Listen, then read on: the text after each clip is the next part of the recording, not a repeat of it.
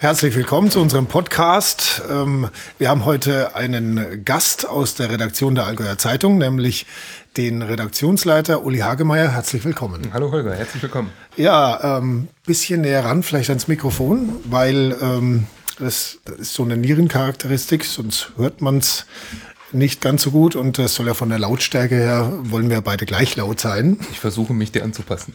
Sehr gut. Unser erstes Thema heute, ähm, wir beschäftigen uns mit Köln, mit den Ausschreitungen dort in der Silvesternacht.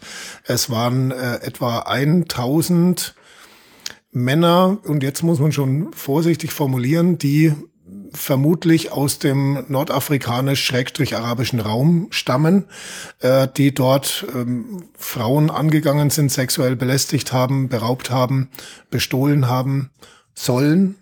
Oder muss man das so formulieren? Ja, ich würde sogar noch ein bisschen vorsichtiger formulieren. Die Zahl von 1000 Männern, die dort auf dem Domvorplatz beziehungsweise vor und im Hauptbahnhof äh, unterwegs gewesen sein sollen, die wurde mehrfach genannt. Allerdings ist nicht klar, ob diese Männer alle Täter waren.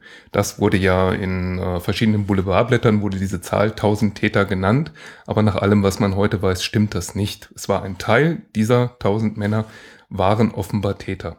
Es ist ja überhaupt äh, zum einen so ein Formulierungsproblem, was die Medien in solchen Fällen haben, oder sagen wir zumindest die ernstzunehmenden Medien. Äh, zum anderen ist es auch eine Frage der Informationspolitik.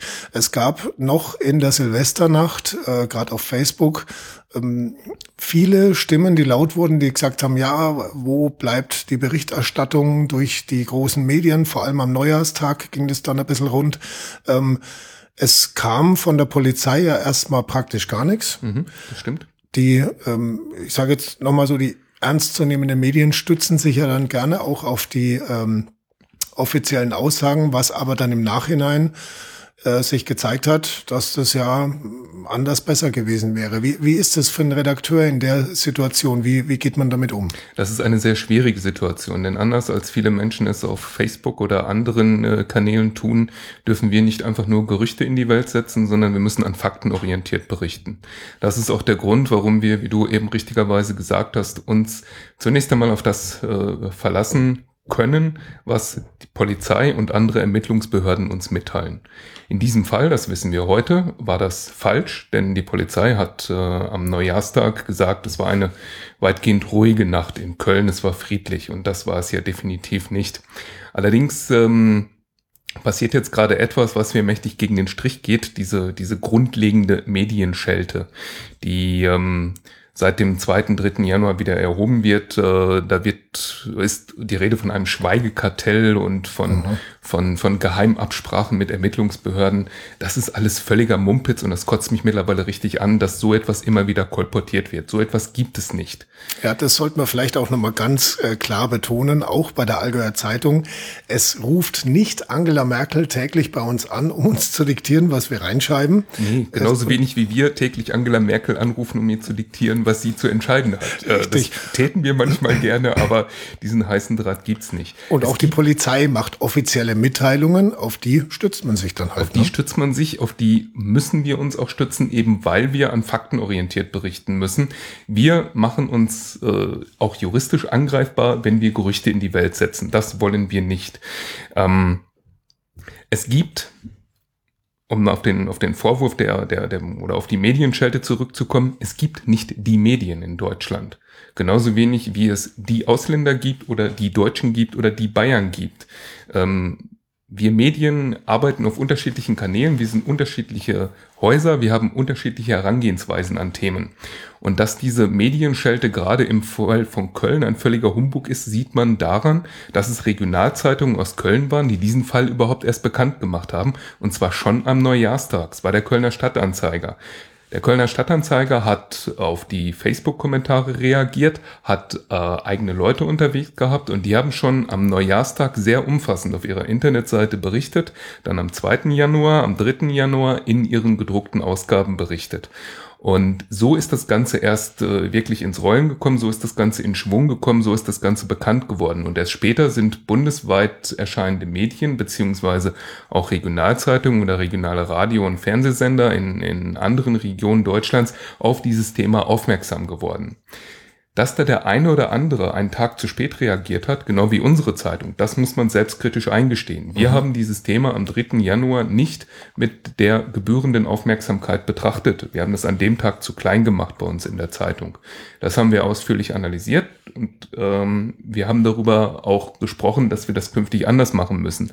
Aber es gibt nicht dieses Schweigekartell, von dem immer wieder die Rede ist. Das ist völliger Mumpitz. Das ist aber jetzt schon eine ganz große Schwierigkeit, könnte ich mir vorstellen, gerade für die etablierten Medien, weil das äh, im Internet, also der, sagen wir mal so, der, der Internet-User nimmt ja mehrere Medien wahr und der Internet-User oder zumindest viele unterscheiden kaum zwischen den Quellen. Mhm. Die lesen was und sagen, naja, wenn es da steht und da steht dann irgendwas, ähm, was medienmäßig klingt, dann wird es schon stimmen.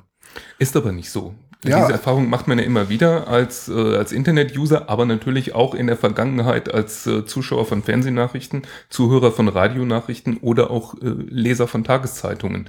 Es kommt immer mal wieder vor, dass äh, etwas Falsches berichtet wird. Wir Zeitungsredakteure, wir stehen mit unserem Namen dafür, was wir berichten und wenn wir etwas Falsches berichten, müssen wir das korrigieren. Wenn ich auf Facebook vermeintliche Nachrichten lese, sehe ich da häufig Gerüchte und diejenigen, die diese Gerüchte verbreiten, die werden nicht dafür zu verantworten, nicht dafür zur Verantwortung gezogen und müssen auch nicht gerade dafür stehen, was sie tun.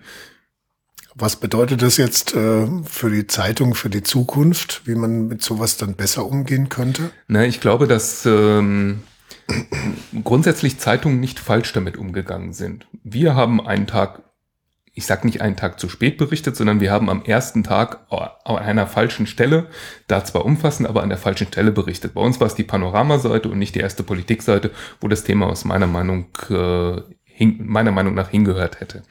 Ähm, also grundsätzlich haben wir kein Problem, über solche Themen zu berichten. Wir als Allgäuer Zeitung haben zum Beispiel auch ähm, Themen aufgegriffen, wie den äh, Asylbewerber, der auf dem Campus der Kemptner Hochschule hier ähm, zigmal Frauen auf unangenehme Weise angequatscht hat, mehrere Frauen auch berührt hat. Da liegen ähm, liegen mittlerweile viele Anzeigen vor und das Thema haben wir erst an die Öffentlichkeit gebracht, nachdem wir von äh, Studentinnen auf dem Campus ähm, auf dieses Thema aufmerksam geworden sind. Die Polizei war auch in Kempten bei diesem Fall zurückhaltend und wir haben erst durch Druck auch es geschafft, dass die Polizei uns Fallzahlen nennt, mhm. auch zu Straftaten, die andere Asylbewerber hier im, im Allgäu verübt haben. Wobei man ganz klar sagen muss, die Kriminalitätsrate bei Asylbewerbern, bei Flüchtlingen ist nicht höher als mhm. bei den normalen Allgäuern, die hier schon seit Jahrzehnten leben. Mhm. Ähm, das muss man immer wieder ganz klar sagen. Was man hier im Allgäu beobachten konnte, ähm, ist ein Stück weit das, was man auch in Köln beobachten konnte, dass Polizisten vorsichtig bei diesem Thema sind und dass, das sie, dass sie zurückhaltend mit diesem Thema umgehen, was ähm, in Grundsätzen auch gerechtfertigt ist, denn äh, in vielen Fällen kommt es nicht darauf an, welche Nationalität ein Mensch hat, der ein Verbrechen verübt. Ähm, im Pressekodex ist klar festgelegt, dass die Nationalität eines Täters nur dann genannt werden darf, wenn die Nationalität wichtig ist für das Verständnis seiner Tat. Bei einem Fahrraddiebstahl ist das nicht so. Bei einem Ehrenmord, der mhm. äh, in manchen Kulturkreisen häufiger ist als bei uns im Allgäu, ähm, ist das, ist das nachvollziehbar, dass ich da die Nationalität nennen muss, um das Verbrechen zu verstehen. Wobei das auch was ist, was wir ähm, auch auf unserer Nachrichtenseite allin.de immer wieder feststellen, ähm, man kann es den einzelnen Gruppen sowieso nicht recht machen und es ist, glaube ich, auch nicht der Auftrag. Also wenn man über was berichtet und man berichtet über Straftaten von Asylbewerbern zum Beispiel, dann bekommt man Schelte aus ähm, der Ecke, die sagen, ja, das ist doch völlig unwichtig, was das für einer ist, ihr betreibt hier rechte Hetze. Und äh, wenn man äh, dagegen das sowas auch einfach mal weglässt und jemand bekommt es über andere Quellen mit, dann bekommt man eine Schelte aus der rechten Ecke, mhm. die sich dann beschweren, dass man was totschweigen würde. Also es ist, glaube ich, auch eine für die Medien eine ziemliche Gratwanderung. Gell? Genau, da hast du vollkommen recht. Wir stehen von zwei Seiten unter Druck.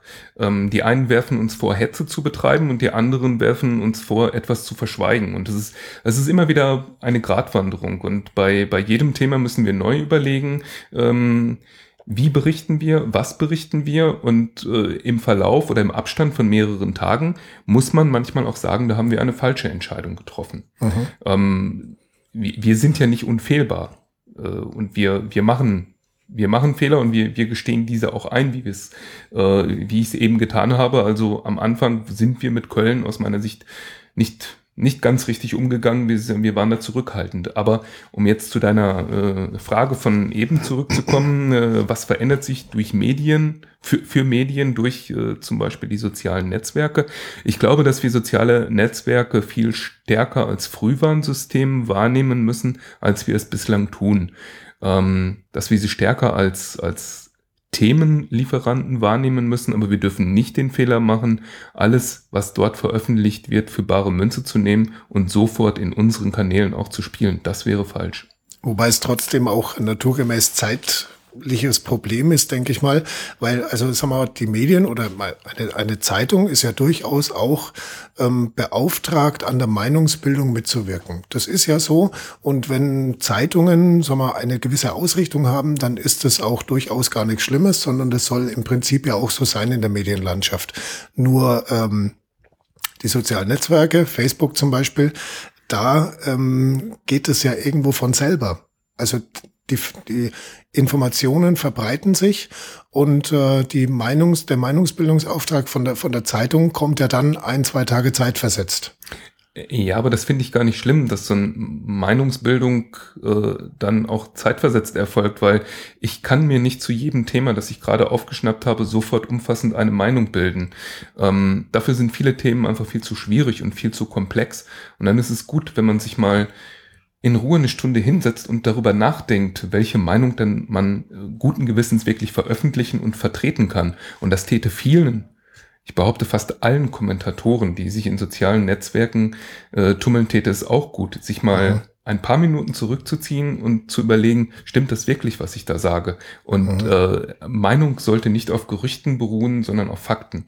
Ist aber zumindest eine andere Reihenfolge als früher, wo man was vielleicht erst in der Zeitung äh, gelesen hat, sich daraufhin eine Meinung gebildet hat. Jetzt funktioniert es vielleicht oft auch einfach umgekehrt, dass man erst eine Meinung hat und die Zeitung oder die Medien dann die Möglichkeit haben, diese Zeit, diese Meinung wieder, äh, wieder zu relativieren. Ja, das ist ein guter Punkt, den du ansprichst. Ich glaube, der führt auch äh, zu den zu den Vorwürfen, die wir als Medienmacher jetzt seit seit ja seinem guten Jahr, eigentlich seit dem Aufkommen von eineinhalb Jahren seit dem, seit dem starken Aufkommen von Pegida immer wieder hören. Dieser Lügenpressevorwurf mhm. berührt, glaube ich, zu einem Stück weit darauf, dass Leute schon eine vorgefasste Meinung haben ähm, und diese Meinung dann in den etablierten Medien nicht wiedergespiegelt sehen und deshalb uns unterstellen, zu lügen, zu betrügen, äh, etwas zu verschweigen. Gut. Was ähm, können wir also jetzt für das Allgäu vielleicht noch in zwei, drei Sätzen für die Zukunft aus dem, aus dem, ich sag mal, medialen Köln-Problem ähm, jetzt lernen oder mitnehmen? Ich kann ganz klar sagen, wenn so etwas auch in kleinerer Form bei uns passieren würde, würden wir selbstverständlich darüber berichten. Ähm, was wir aber selbstverständlich auch weiter tun werden, wie in der Vergangenheit, ist es, ist, dass wir Gerüchte wenn sie veröffentlicht werden, auch widerlegen. Wie ähm, vor zwei Wochen ungefähr passiert in, in Lindau gab es eine angebliche Vergewaltigung mhm. durch einen Asylbewerber. Die gab es, glaube ich, in ungefähr 37 Städten in ganz ja, Deutschland. Ja, aber das war jetzt der letzte Fall bei uns in der mhm. Region. Ähm, das Thema ist auf Facebook ziemlich durch die Decke gegangen. Da haben sich äh, viele Leute echauffiert. Wie kann das sein? Polizei und Medien schweigen. Und diese Ver Vergewaltigung hat es schlicht und ergreifend nicht gegeben. Mhm. Auch das werden wir weiter berichten.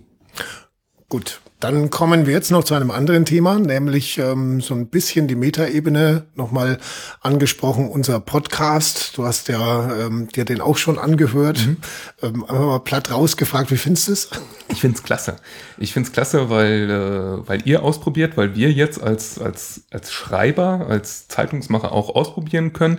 Das ist äh, ein neuer Kanal für uns. Ich find's spannend, was da gerade entsteht. Ich bin gespannt, wie unsere User, unsere Zuhörer darauf reagieren. Ich, ich freue mich auf Rückmeldungen. Ähm, und außerdem gibt es bei euch den deutlich besseren Espresso, deswegen komme ich mal gerne hier hoch. Ja, äh, er sei dir auch jederzeit gegönnt. Unsere Tür steht ja unseren Gästen auch immer offen. Und äh, ja, dann schauen wir, wie sich unser Podcast weiterentwickelt. Ähm, gibt es denn vielleicht die ein oder andere Anregung? Ähm, thematischerweise? Oder, Anregung thematischerweise, jetzt überrascht du mich. Oder ist er, ist er zu lang, zu kurz? Weiß nicht. Na, ich glaube, äh, zu lang ist er nicht, denn äh, das Ziel ist ja, dass, dass Leute diesen Podcast nebenbei hören mhm. ähm, und nicht sich gezielt hinsetzen und sagen, jetzt äh, ist es 17 Uhr, Freitagnachmittag und ich muss den Post Podcast hören, sondern das ist ein Medium, das dann äh, immer wieder abrufbar ist und ähm, dass man dann auch am Sonntagabend, wenn der Tatort nicht spannend ist, nebenbei hören kann oder, oder wann auch immer. Von daher, nein, äh, an der, an der Länge habe ich überhaupt nichts auszusetzen. Ähm, Themenauswahl, vielleicht könnte man das ein oder andere Thema ein bisschen kürzer machen, habe ich mir gedacht, als ich äh, die ersten Podcasts gehört habe. Aber jetzt gerade, wo ich mit dir rede, stelle ich fest, dass das schwierig ist, weil man manche Themen einfach auch mal in der Tiefe besprechen muss ja. und dann dauert es halt zehn Minuten, wenn man über Medien und Köln redet. Richtig. Und ähm, es ist ja auch das Schöne, dass man sich da nicht auf die Zunge beißen muss, wenn man nach hinten raus ähm, keine Beschränkung hat. Jetzt stelle ich allerdings fest, also wir haben ja jetzt äh, schon einige Podcasts gemacht und äh, sie liegen eigentlich immer automatisch irgendwo zwischen 15 und 18 Minuten, ohne dass man es groß steuert. Ich schaue jetzt gerade mal auf die Zeit und jetzt sind wir genau bei 16 Minuten. Minuten. Ja, Klasse, oder? Mein Espresso ist alle. Wunderbar. Dann würde ich sagen, wieder hart an die Redaktionsarbeit. Vielen Dank für den Besuch äh, und auch die interessanten Einblicke auch mal ähm, in die Meinung zu dieser ähm, Köln-Geschichte, die uns sicherlich auch noch weiter beschäftigen wird. Herzlichen Dank, Holger.